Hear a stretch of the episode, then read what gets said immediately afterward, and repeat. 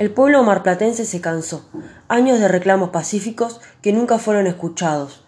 Las playas están privatizadas y ocupan indiscriminadamente el espacio público, sumándole a esto precarización laboral, violencia social y una carencia enorme de estructura pública. La situación que sucede cada verano es preocupante y ahora en este contexto de COVID-19 se incrementa, ya que no hay ningún tipo de protocolo y los bañarios siguen actuando con violencia sobre las playas públicas.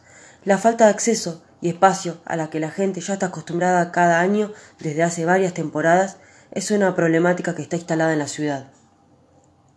El temor de perder la posibilidad de quedarse sin playas públicas no tiene que ser una realidad para los ciudadanos de Mar de Plata.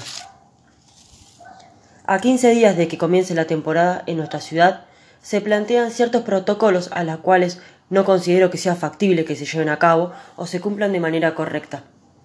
¿Cómo se garantizará el distanciamiento social en las playas de Mar de Plata si la misma se encuentra toda ocupada por carpas?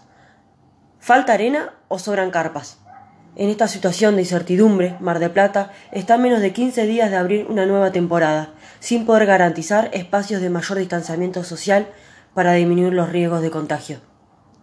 Así como es necesario exigir por nuestros derechos al acceso a las playas públicas, también es importante hacer una campaña de conciencia ambiental hay postales de basura que se repiten por toda nuestra costa.